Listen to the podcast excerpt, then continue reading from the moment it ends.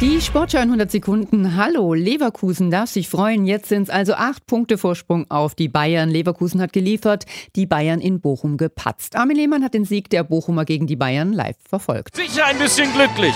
Aber nachdem Musiala die Führung für die Bayern erzielt hatten und wieder einmal die Tennisbälle flogen, schafften die Bochumer aus diesem Rückstand ein 3 zu 1. Asano, Schlotterbeck und Stöger mit einem Elfmeter bei dieser Aktion sah Upamecano die gelb-rote Karte. Zweiter Platzverweis für ihn in dieser Woche.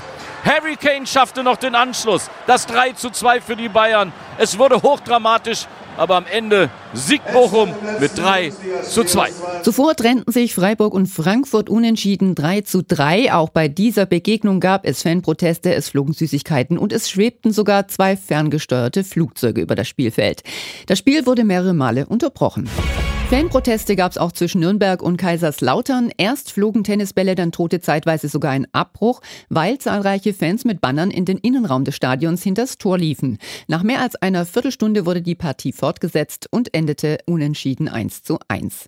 Ohne Unterbrechungen lief's zwischen St. Pauli und Eintracht Braunschweig. Der Tabellenführer gewann mit 1 zu 0 und Elversberg gewann 3 zu 1 gegen Schlusslicht VfL Osnabrück.